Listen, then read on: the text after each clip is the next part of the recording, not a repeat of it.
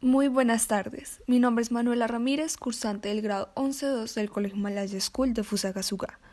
Hoy hablaremos sobre el libro La senda del contrario y cómo éste puede tener relación con la ambivalencia del ser humano.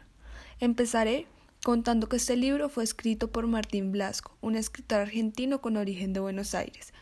La ambivalencia es algo que lo caracteriza tanto a él como a su libro.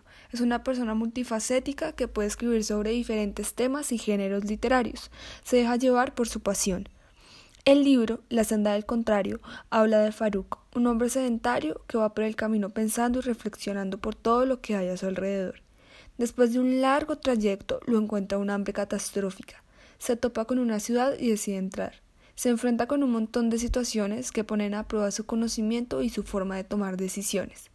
Amigos, enemigos, alegrías, tristezas, características esenciales de la ambivalencia del ser humano. El juego de la senda del contrario ayuda a conocer las dos caras del mundo, lo que cada ser tiene adentro, lo que lo hace reaccionar como lo hace ante cada momento de necesidad, euforia, felicidad y un sinfín de cosas más.